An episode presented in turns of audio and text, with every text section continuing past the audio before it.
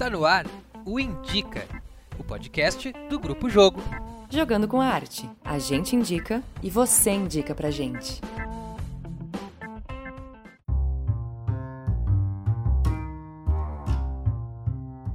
Está no ar mais um Indica, esse podcast do Grupo Jogo, onde a gente fala, reflete, discute sobre temas do universo da arte e da cultura. Lembrando que vocês podem mandar dicas pra gente de assuntos que a gente pode trazer para nossa pauta lá no inbox do nosso Instagram, Grupo Jogo, ou nos comentários dos nossos vídeos no YouTube, também no canal do Grupo Jogo. E lembrando, aproveitando para convidar vocês para visitar o nosso site www.grupojogo.com.br. Eu sou Louise Eu sou atriz, diretora teatral e jornalista. E eu sou Lucas Simas, professor de teatro, diretor, iluminador e atualmente doutorando em artes cênicas pela URGS. E o tema de hoje foi um tema que foi proposto por um ouvinte nosso, Gustavo Suzin, que refletiu num direct com a gente sobre a questão de formação em arte. A questão de ser profissional, amador, como é que se forma um artista, cursos livres, cursos de formação, cursos acadêmicos, qual é o limite entre ser um artista profissional e ser um artista amador a partir da formação. E para isso, nós chamamos uma baita convidada para conversar com a gente sobre o tema, não é, Lou? Sim, hoje eu tenho o prazer de apresentar ela que é professora universitária, que é diretora teatral super atuante na cena de Porto Alegre,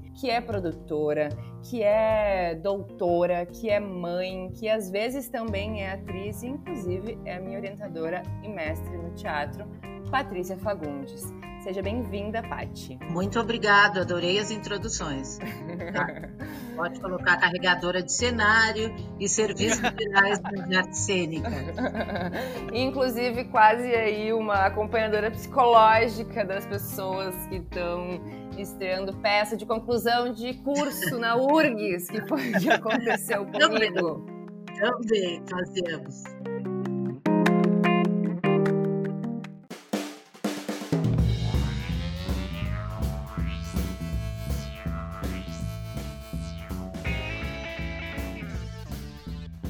Paty, muito bom te ter aqui com a gente. Vamos começar então com a pergunta básica, né? É, o que, que faz do artista um artista? É a formação universitária, são cursos livres, é pagar as contas com arte, porque também tem isso, né? Essa questão de que um profissional é aquele que tem a sua subsistência, tem a sua renda a partir do trabalho que faz. Então, na tua opinião, aí, o que, que a gente pode colocar como algo primordial para a formação de um artista profissional? Tem aí algumas questões, né? É, um, é uma pergunta complexa e algumas questões que se entretecem, assim, se brincam um pouco, né? Às vezes. Por exemplo, uh, o que faz um artista, depende do que a gente acha que é um artista.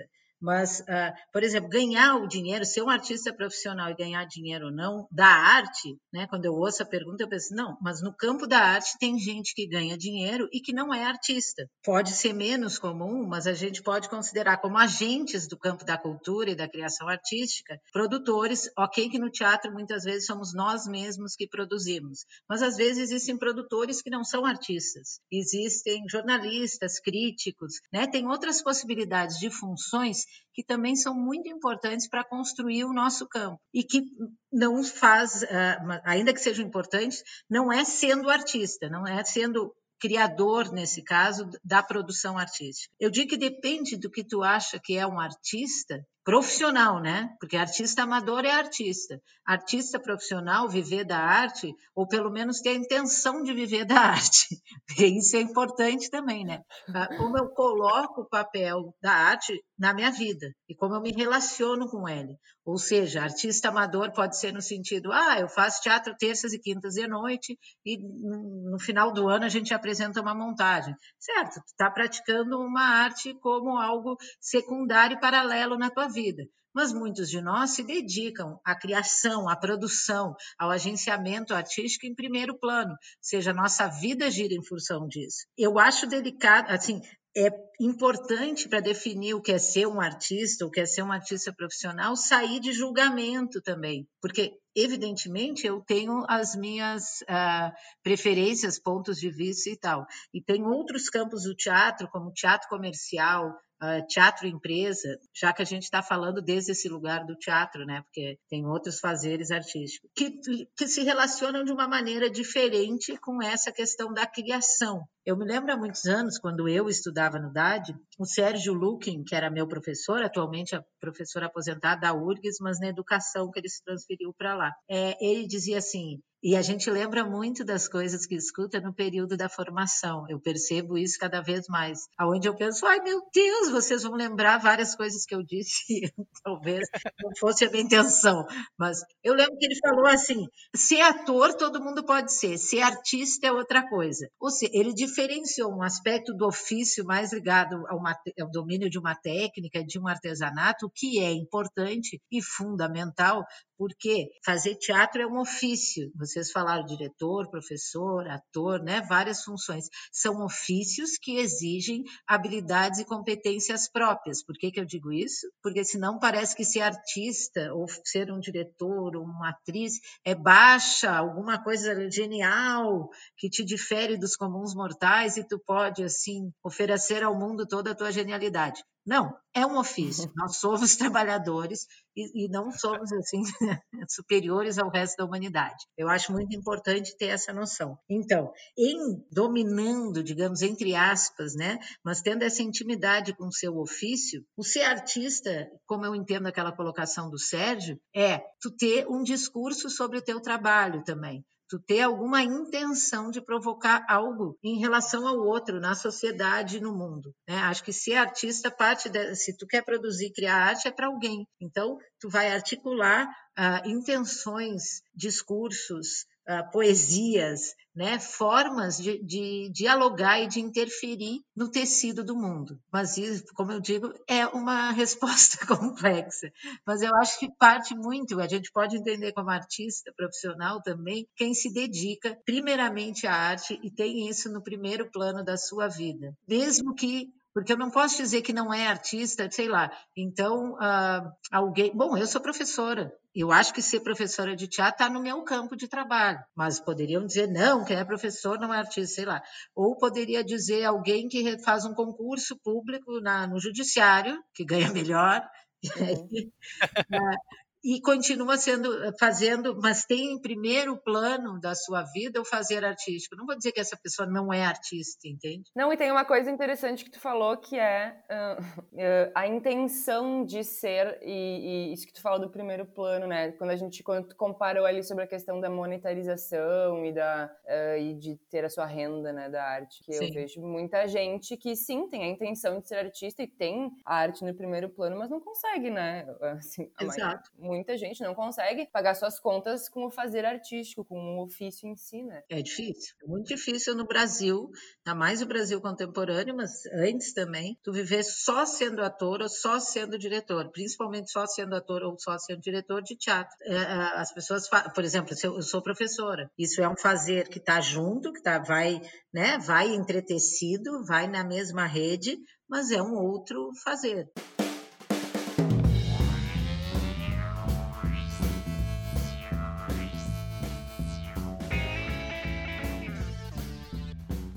É interessante também é, isso que tu coloca, Paty, porque dentro da tua vivência no teatro, a Patrícia, além de ser professora universitária, ela é diretora da Companhia Rústica de Teatro aqui de Porto Alegre. E eu gostaria de saber mais de ti essa questão da, da, como é que tu vê a, tua formação, porque hoje tu és professora universitária, né? E sendo professora universitária, tu já há algum tempo, tu consegue ver os teus alunos indo para o mercado de trabalho após a idade ou durante a faculdade. Tu vê também enquanto artista, enquanto diretor, enquanto uh, uma pessoa que faz espetáculos, que dirige espetáculos, que produz espetáculos, também se relaciona com artistas, com atores, iluminadores, cenógrafos que nunca passaram por uma formação universitária. Eu queria ver como é que é a tua visão sobre a importância de uma formação formal que no caso seria essa formação universitária. Gente, só, só antes da parte responder, só para esclarecer que idade, porque a gente já falou duas vezes, é o Departamento de Arte Dramática da URGS, né? Para quem não sabe, assim, essa é a forma como a gente chama esse departamento. Só isso para pontuar, para situar o ouvinte que talvez não saiba. O nosso querido, amado e muitas vezes defenestrado Dade. É, eu fui aluna do DAD, né? Então, se eu começar, tu perguntou pela minha formação, tu vês várias perguntas, vou começar por uma que é essa. É, eu estudei no DAD ali no século passado, crianças, ali no início da década de 90, né? Eu estudei de 91 a 95 no DAD. Para mim, o DAD é como uma plataforma de relações, de redes, Luiz, e de trabalho também e de experiência de vida, ou seja, eu não, vocês têm situações um pouco diferentes, né? Quer dizer, a Lou já tinha feito uma graduação, mas eu não. Enfim, a gente entra e tem um, é um momento da vida também muito intenso em termos de descoberta do mundo, de si mesmo, da arte, do teatro e tal. Então, esse período do DAD, para mim, foi um período intenso de experimentação, de conhecer pessoas, de fazer teatro, uh, de encontrar canais, de pensar teatro também. Eu acho que tem uma coisa que na formação universitária ela colabora e contribui é, nesse pensamento, nesse processo de reflexão sobre o teu próprio fazer. Né? Para mim, alimenta muito. Então, hoje eu, vou, eu, eu, sempre digo isso, né? Que fazer pesquisa, dar aula, forma, compõe um ciclo de retroalimentação com o meu fazer teatral. Um ajuda o outro. Eu pensar, escrever, dar aula tentando colaborar com as pessoas. Ah, isso não está legal, como é que eu posso contribuir? O que, que é isso que não está legal? Me faz pensar sobre elementos da encenação, da composição cênica, pensar, analisar e, e ver como transformar, o que ajuda no meu trabalho como diretora como criadora né, das artes cênicas. E vice-versa, criar nas artes cênicas me faz ler, estudar, escrever de um modo distinto, eu acho. Acho que esse é o meu papel também, estando na universidade e tentando continuar a, a vida artística, né? Tentando conciliar, porque são dois trabalhos em termos de, né, tem muita demanda na universidade, administrativa, da pesquisa, extensão, de orientação de alunos, de aula mesmo, aula mesmo tu dá também, mas assim, não é, às vezes nem é a parte central, porque tem muitas outras atividades envolvidas em ser um professor universitário. A orientação, a Luiz falou que é assim, também uh, muito rica para mim. Mas ninguém precisa fazer universidade para fazer teatro. Ninguém precisa fazer universidade para ser artista. Esta é uma verdade, ainda que eu ame o DAD, defenda o DAD, veja isso, ele é um espaço muito, ele vai muito além das aulas em termos de importância. DAD é o que vocês conversam, produzem e geram nos corredores também, né? Uma rede de afeto, de criação, de inspirações, de descobrir o que eu não quero, também os conflitos também nos compõem, né? Nos formam. Mas a real é que ninguém precisa fazer para ser artista. Eu trabalho com Heinz Lima Verde, que vocês conhecem bem, que nunca passou pela universidade. É um grande Heinz, é um puta artista. E a gente se retroalimenta com, de uma forma muito bonita, assim, né? O Heinz tem todo um repertório de referência e conhecimento que é diferente do meu, mas a gente tem interesses comuns, a festividade, o aspecto popular, o dialogar com as pessoas e não só uma classe especializada, tem uh, muitos elementos. E tem outras pessoas com as quais eu trabalho também, que alguns da universidade, como tu, Lucas, que a gente trabalhou bastante. Eu te conheci na universidade, né? Assim, a Rústica acaba sendo um laboratório de pesquisa e de experiência para muitos alunos. Porque uhum. se eu estou produzindo, tem os, isso vai se entrecruzando também com uma certa naturalidade, entre aspas, mas vai acontecer acontecendo no andar da carroça, né? Enquanto essas coisas acontecem na minha vida, vão se vão dialogando, se atravessando, se fundindo. É isso. Para quem quer fazer, porque tu não, de novo, tu não precisa fazer universidade para ser artista ator. E nem tu, tu não vai pegar teu diploma e chegar em algum lugar e dizer: "Olá, eu sou atriz, eu quero um emprego", coisa que eu digo em aula. Então, porque aonde tu vai chegar nesse lugar e não vão te exigir esse diploma. Então, seria assim completamente descabido. Tu tem que querer estudar ou por um interesse numa carreira acadêmica, o que é possível, ou de ser professor, Lucas, como tu, por exemplo, né, que não uh, que está fazendo doutorado e tal, mas também tem uh, esses empregos, trabalhos de professor, professora que sim demandam um diploma, mas para ser atriz ou diretor, que seria essa função artista, é, tu não precisa. Então tu tem que querer alguma outra coisa ao estudar e dedicar anos da tua vida àquilo, que pode ser ampliar esse campo de reflexão e, e estabelecer esse ciclo contínuo entre diálogos teóricos com criação artística, com reflexão crítica, que me parece bastante potente, mas não é para todo mundo, não, não precisa ser. Hoje no doutorado eu, reflet, eu ando refletindo muito sobre isso, né? Eu, a minha inserção no teatro ela se deveu muito por causa do Roberto Oliveira, que me incentivou a fazer o DAD, lá em 2008, no, na época eu estava fazendo um curso com ele, mas a minha inserção enquanto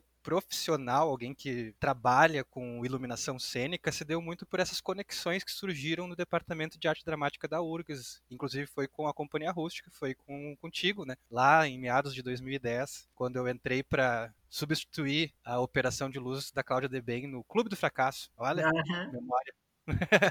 e de lá até 2017, mais ou menos, eu acho que eh, basicamente eu, eu fiz, criei, operei e montei as luzes dos, espetáculos da Companhia Rústica e de outros espetáculos, de outras companhias, de outros artistas, assim. E foi dentro dessa rede de, de, de, conhecer, de afetos e desafetos, e como tu disse, é isso eu gosto, isso eu não gosto, isso é legal, isso eu quero me aprofundar, que foi que eu consigo ver que toda essa rede me levou até o tema do doutorado que hoje eu estou pesquisando, que tem a ver com tecnologia, com robótica, com uma outra pegada, assim. Sim, inclusive essa coisa das redes, né, Luca? Por exemplo, eu e tu, a gente nunca nem se cruzou no DAD, a gente nunca foi colegas, a gente é de diferentes épocas do DAD, mas quando vê a gente tá aqui, né, fazendo um podcast, sei lá. Então, enfim, tem muitas reverberações realmente, né? E, inclusive, essa coisa dos afetos, das redes, que também faz parte da minha pesquisa né, de graduação, da qual a Patrícia é orientadora. É por isso que uh, tá nervosa, tô nervosa, tô nervosa. É,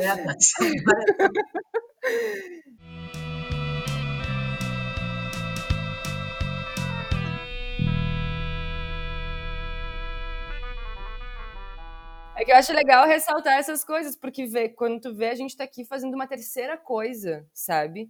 Que não é teatro, que não é, um, é uma reflexão, né? Sobre o nosso próprio fazer artístico. Eu acho isso muito rico. Não, não, só ia dizer que muita coisa que a gente faz no campo do teatro não é exatamente teatro, mas a gente faz com essa maleta de ferramentas do teatro, porque a partir dessa experiência no teatro que a gente está conversando, pensando, né? Então, é um repertório de vida também, não só de trabalho que a gente vai construindo na nossa estrada, nessa longa estrada da vida. e daí, na tua fala anterior, Paty, tu até deu uma respondida na minha próxima pergunta, que era isso. Nós, então, tá, nós somos trabalhadores, eu acho legal frisar essa palavra, né? Para, como tu falou, não parecer uma coisa que simplesmente um santo que baixa na gente, sei lá, e de repente a gente faz uma coisa linda. Não, a gente é trabalhadores da cultura, trabalhadores das artes, mas daí tá, a pessoa sai da universidade com um diploma na mão e faz o que, né, com isso, assim, não tem um emprego, porque o termo profissional pressupõe um mercado de trabalho, teoricamente, né, que não existe, assim, muito no mercado das artes. Sim, eu acho que tem uma coisa cruel nisso, sim, Lou. Acho que, mas acho que é uma crueldade que tem para o fazer no campo da cultura no Brasil, especialmente agora nos últimos anos. Mas não assim, tem um período que teve mais editais e tal, que tem os seus problemas também, mas anteriormente a isso, quando eu estudava no DAD, não tinha edital. Começou o FUNPROAD quando eu saí do DAD, tá? uhum. foi em 95, eu acho, tal. É, o 96 foi o primeiro ano do FUNPROAD, que inclusive eu escrevi um projeto, mas era datilografado. Aprendam! É.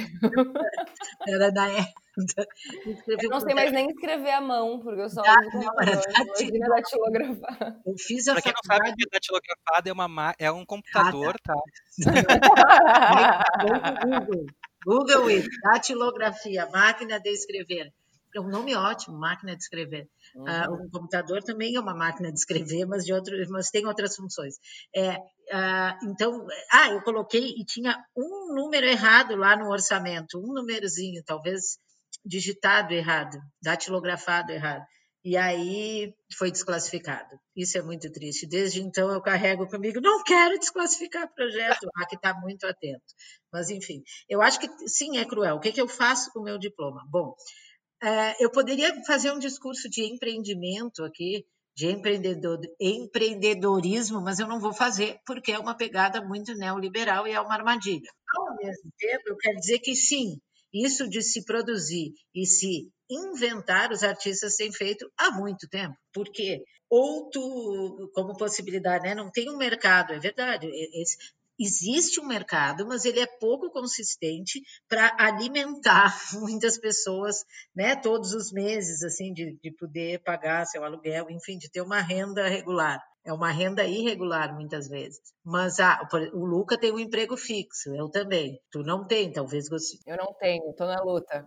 Ou tem gente que inventa umas coisas, inventa de dar aula, né? Tem, tem iniciativas no campo privado, digamos, sei lá, casa de teatro, por exemplo, e tantas outras, né?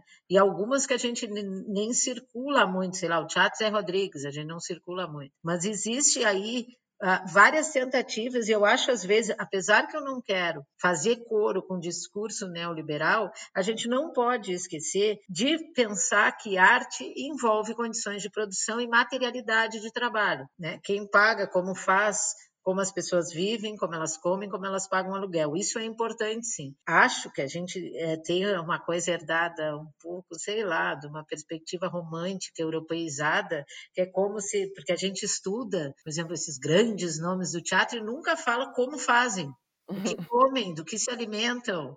Sabe, o que vestem. Eu chuto herança, eu chuto herança.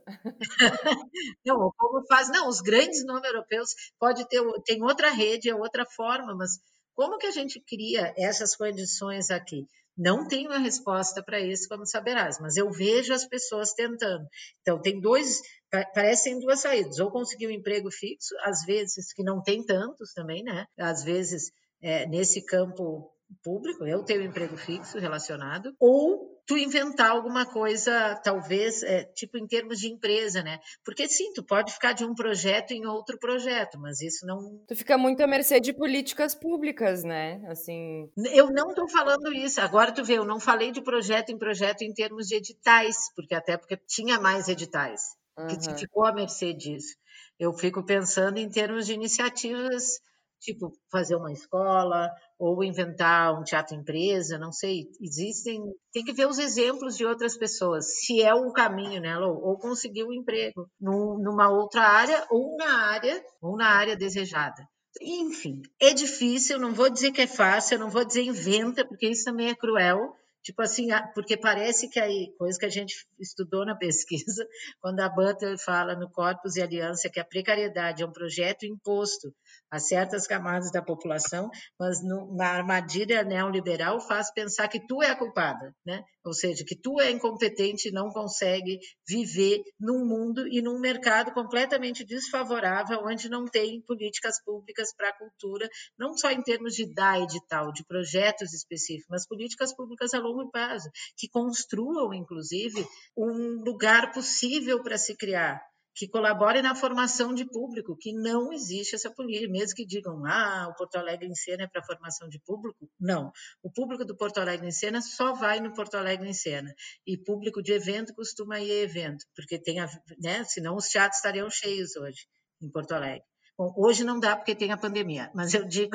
uns meses atrás, e não é a real, né? Ou Porto Verão Alegre, enfim, tem se construído um público de eventos. Mas ainda assim que eu não quero colocar essa responsabilidade para os jovens que se formam, né, e saem com diploma sem muita perspectiva, estou falando do real que eu acho é, ou consegue um emprego na área, melhor, fora da área uh, também pode ser, ou vai se virando. E esse se virando pode ser uma condição bastante precária, ou inventar alguma coisa, né? Alguma coisa eu quero dizer em termos de, de empreendimento mesmo, uma escola, uma, não sei lá. Ai, essa coisa da Judith Butler aí, da, da, uh, eu confesso que eu levei para terapia muito tempo. É. O mundo, o mundo é enlouquecedor, cara. A, a, gente não enlouquece, não fica neurótico porque a gente é ruim. Como é que tu vai ser bem normal nesse mundo? Não dá.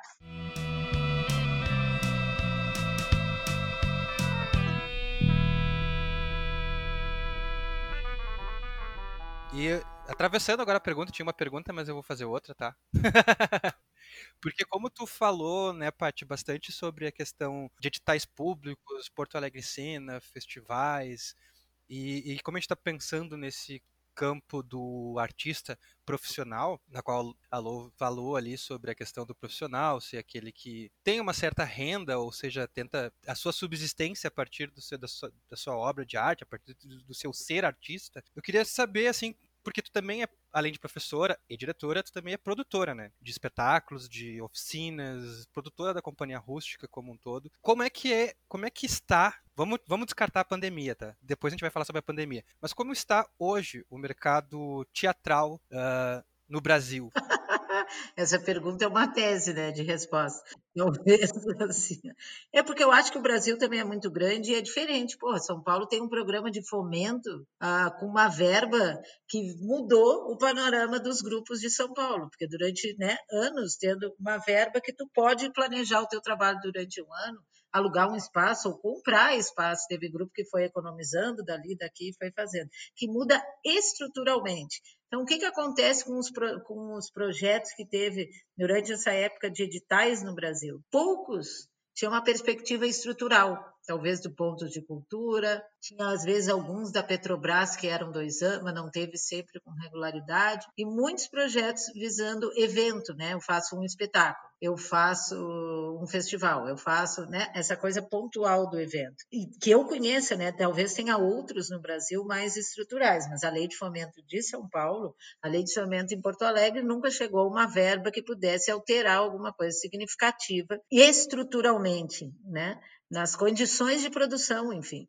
Então, acho que o Brasil estava avançando em alguns aspectos e teria que ser discutido isso, desse apoio estrutural, de fazer uma modificação mais profunda. Os pontos de cultura eu acho um projeto interessante, porque, enfim, também existe um pensamento ainda no Brasil que eu falei numa das minhas videoaulas, um pensamento no Brasil, que é no Brasil e em outros lugares ainda, que é essa coisa colonial, sim, de olhar sempre para um centro, para a coroa. Então, uh, no Rio Grande do Sul, a gente olha para Porto Alegre, como se fosse a produção, e se faz teatro no interior do Rio Grande do Sul. Em Porto Alegre, a gente olha para Rio São Paulo, no Brasil inteiro, né?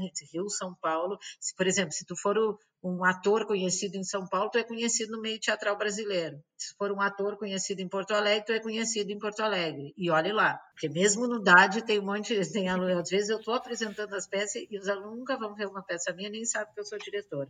Isso quando eu estou em temporada, tá? Então, assim, ó. Não, e tipo, num episódio a gente entrevistou uma atriz de São Paulo, né, que tem, que é super, assim, tem um super perfil no Instagram sobre o que se chama Fracassada Atriz. E ela falou a mesma coisa de São Paulo, assim, sabe? Tipo. Sim. Então, que ela não é conhecida, que ela não. Por mais que ela tenha mais de, sei lá, quantos mil, 13 mil seguidores. Mas se ela fosse conhecida em São Paulo, ela seria no Brasil. Ser conhecida em São Paulo é outra é, coisa, é, é difícil. Uhum. Certamente. É, é, é, difícil porque tem muito tem mercado, mas tem muito mais concorrentes. Então tem um monte de gente lá dando murro em ponta de faca. Mas além, uh, além ou relacionado a isso que eu digo é existe essa centralização. Quando tu estuda a história do teatro brasileiro, quais foram os nomes? A maior parte dos nomes e grupos que tu estudou são de onde? Do Ceará? Às vezes aparece um Belo Horizonte ali. É, Belo Horizonte é fácil, e Curitiba também às vezes cai ali. É, mas uh, mas, assim, o que eu quero dizer com. Existe isso. E também a gente olha para a Europa e para os Estados Unidos como uau! E ainda que tem uma realidade completamente diferente. Então, tem uma parte dessa desse espírito colonizado, centralizador também, né, de centros de produção, que eu acho que é para se transformar no Brasil, que produziria outros efeitos, outros campos, outras relações, podia ser muito interessante. É, é, mas é super difícil, entende? Eu tentei fazer isso, eu tentei fazer isso no Brasil inteiro, não, né? Menos. Não é isso que eu quero dizer. Quero dizer, esses movimentos de construir outras redes, né? Que descentralize, que faça outros, que, que, provoque outros pontos de vista. Nos editais, por exemplo, de circulação, alguns que a gente ganhou, porque tem muito projeto, é, às vezes me dá vontade de fazer a história dos projetos fracassados. Porque tudo que não passa. É a, é a, última vez que eu viajei com Cidade Proibida, em 2018, pelo edital da Petrobras, edital, aquele distribuidora de cultura, foi o último. Então, foi de 2017 e a gente viajou no início de 2018 com a peça. E tinha encontro com grupos, que era uma proposta edital. Então, eu estava lá explicando da Cia Rústica, e aí eu dizia todos os projetos que tinha ganho e tal, que tem vários. Porém, eu não dizia dos que não tinham, eu devia ter. E aí, naquela época, eu pensei, ah, vou fazer uma apresentação, olha só. Teve esse que se escreveu de projetos que nem aconteceram, como a terceira edição da trilogia festiva Caóticas, até hoje não aconteceu. Que eu escuto sobre isso desde que eu entrei no DAD, sobre e nunca faz cinco anos. Talvez que a ótica seja um projeto fracassado, que nunca se faça.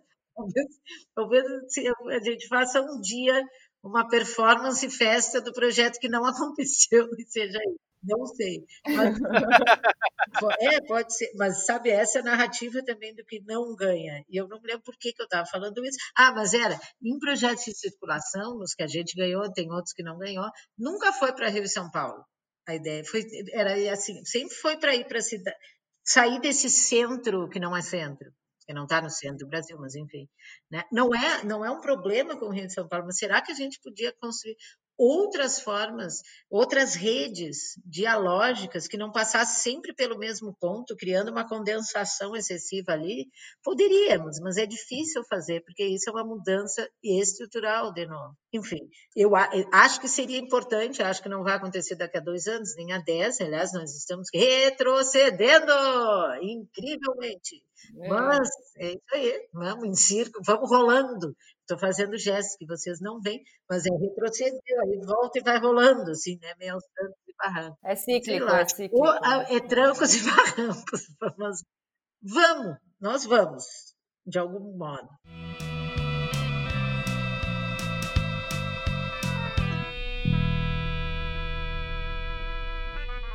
Sim, Pati, entrando um pouco no contexto pandêmico, porque a gente não consegue não falar sobre, é, mas eu agora a URGS voltou, né, num formato online, e eu sei que tu tá dando aulas online, tá gravando vídeos e, e inclusive ministrando disciplinas que seriam bem práticas, né, se não fosse a pandemia, e tu tá ainda assim ministrando essas aulas em um outro formato aí. É, como é que está sendo esse processo, que eu sei que tu está iniciando e, e, organizando ele agora, e mais, como tu acha que esse processo de formação, voltando lá para o nosso tema inicial, que é formação artística, né? Como esse processo de formação online, que seria prático, vai reverberar nos estudantes e futuros profissionais do teatro? Buenas. Isso é, é um tema interessante, porque a gente está vivendo e é tudo muito novo, né? Ou seja, teve um primeiro momento da pandemia que parece uma puxada de tapete daquelas, onde eu me senti assim, ah, e o que, que eu faço? E como tu já ouviu, né? O que, que a gente é quando deixa de fazer o que nos faz? É uma crise de identidade também. As aulas demoraram bastante tempo para voltar, inclusive. É, eu, por mim, teria, de alguma maneira, tentado voltar antes. Tem muitos problemas no ERE. ERE é o ensino remoto emergencial, assim é chamado na URGS, que eu acho muito simpático. ERE é bastante complicado, porque tem todos os estudantes com condições de acessibilidade mais precárias e de novo ficam mais precarizados, enfim. A turma, eu estou dando a aula para uma turma que sim tem condições de acesso, só que é uma, é uma experiência completamente diferente do que seria essa disciplina, o ateliê, que a Lon já fez, no formato presencial, que ela é, assim, todo fazer teatral da gente, artesanal, suado, feito nessa precariedade, mas que ele dá algumas especificidades que eu acho que são ricas e poderosas, que é esse do estar tá junto, aqui agora, né, na nossa, compartilhando da nossa mortalidade, dialogando e a gente se se entretece, é uma palavra que está vindo hoje, veio várias vezes, né? entretecer.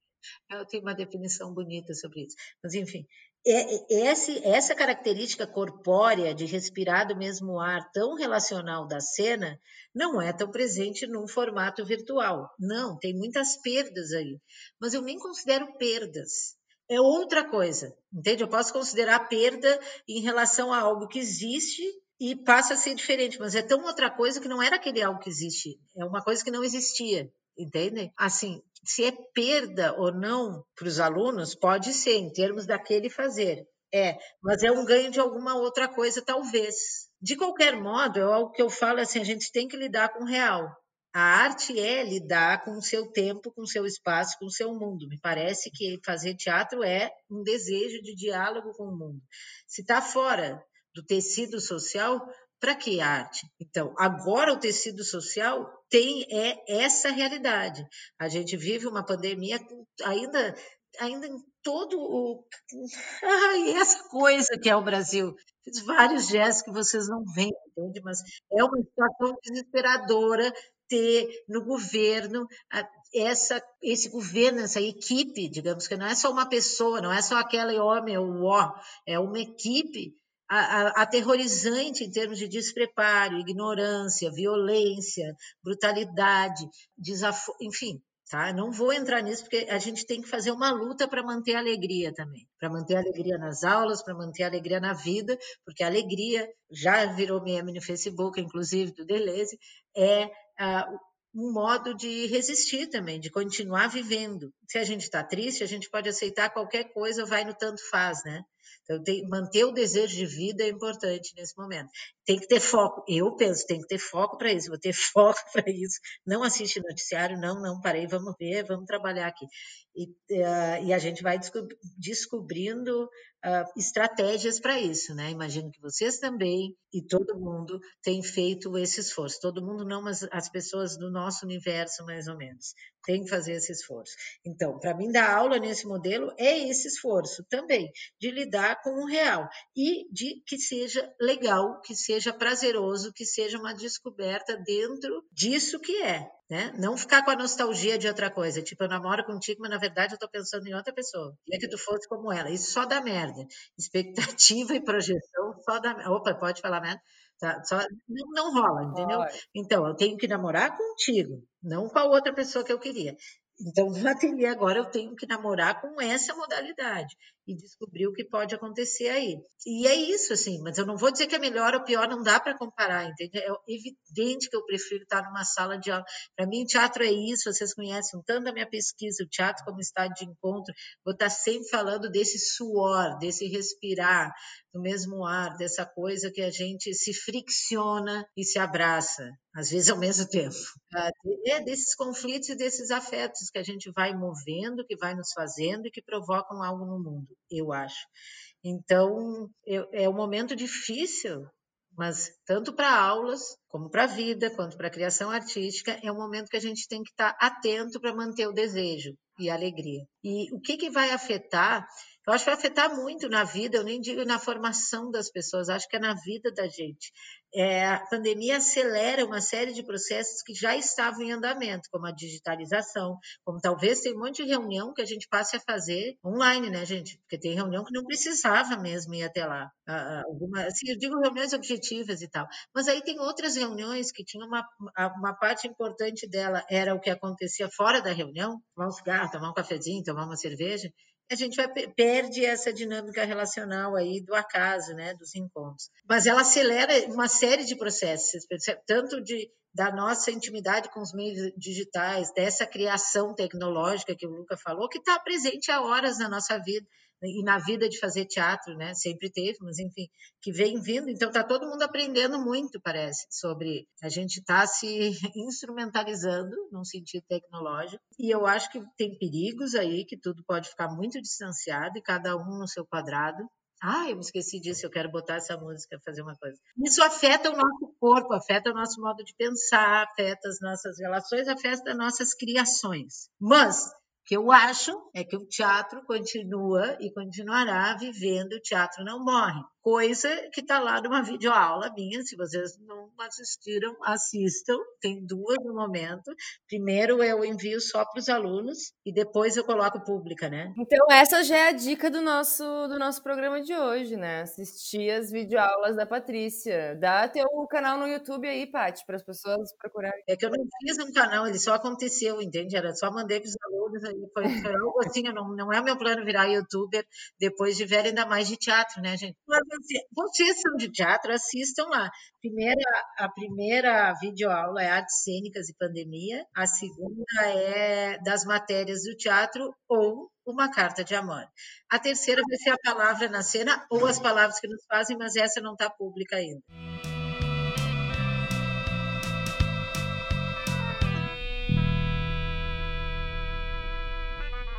Mas antes de chegar na parte final, Paty, que é no nosso podcast, ele sempre termina com dicas, né? Eu queria que, de uma forma rápida e concisa e coesa, a, gente puder, uhum. a gente pudesse dar uma conclusão a essa reflexão, que não precisa ser um ponto final, pode ser três pontos, sobre essa questão, o que faz ser um artista profissional? Porque lá pelas tantas, inclusive na, nessa dica do nosso ouvinte, ele colocou ah, a questão da regulamentação, de registro e tal. Assim, mas, DRT. DRTs é e, e, essas tá? coisas. Mas para ti, na tua visão, enquanto artista, produtora, professora universitária, professora de oficina e fazedora de arte, o que que faz ser um artista profissional? Eu não quero dar uma resposta generalista ou que assuma áreas de uma verdade absoluta, então eu vou tentar responder a partir do meu lugar. Né, do meu ponto de vista, que um pouco tu enunciou, Luca, dizendo, né, do meu, eu como professora, como diretora, como produtora.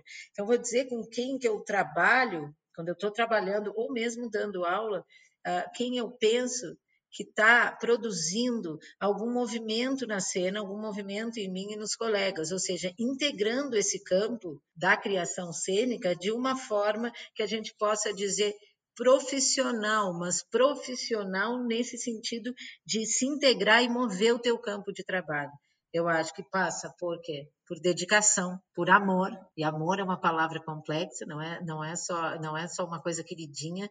Amor inclui o conflito, inclui a turbulência, inclui essas fricções e atritos, mas amor em relação ao seu trabalho, uh, escuta, escuta em relação ao trabalho, aos colegas, ao tempo, ao espaço, ao mundo, a si mesmo. Escuta é uma habilidade fundamental para o artista. É a dedicação, né? Assim, é muito frustrante quando as pessoas trabalham, parece que elas não dão importância para aquilo, tratam como se fosse tanto faz, né? E às vezes tem gente que pode ter o DRT, que pode ter um bom currículo, mas tem uma postura de tanto faz que eu acho tão desestimulante. Não é todo mundo, eu vejo muita gente no teatro que, que segue, persiste no teatro por envolvimento, dedicação e paixão. Né? Tem algo no teatro, eu acho que esse ofício tão artesanal, tão é, precarizado no tempo e espaço que a gente vive, que, que parece uma aventura de risco.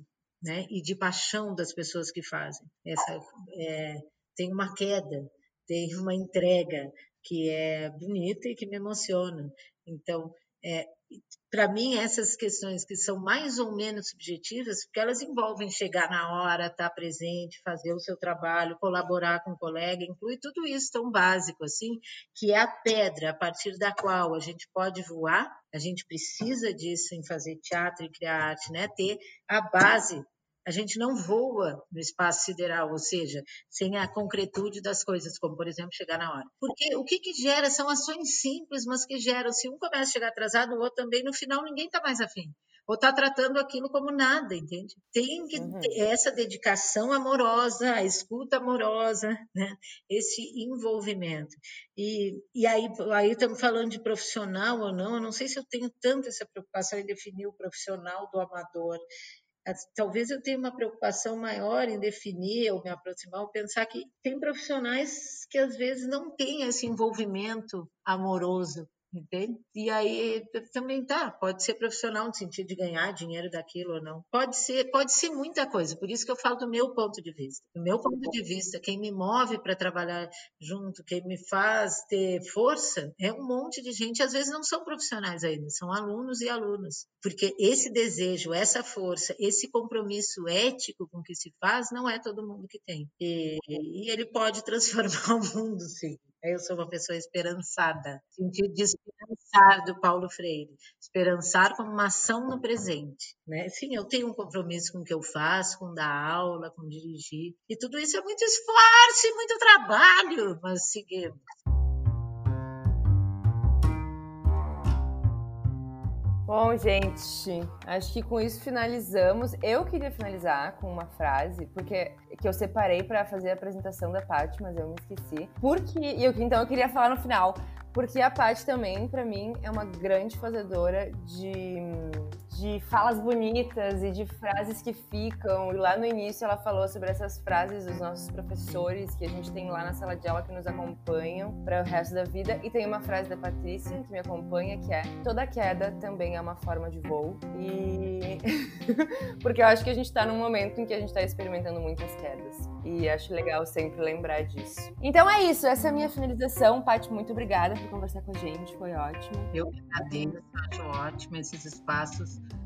de conversar mesmo. A gente acaba se me mobilizando. Valeu. Para você que está nos assistindo, vá lá no nosso Instagram, arroba Grupo Jogo. Deixa uma dica de filme, de tema, de papo, de convidado no DM, no direct pra gente, que a gente traz aqui pro Indica como pauta. E também visite o nosso site www.grupojogo.com.br, onde tem várias novidades, cursos e tem também o nosso famoso chapéu online, né, Lou? Aham, uhum, certamente. Quem quiser contribuir aí com o nosso trabalho, é só entrar no site grupojogo.com.br. Tchau, gente. É isso, até a próxima. Valeu. Tchau. Beijo. Te ligo.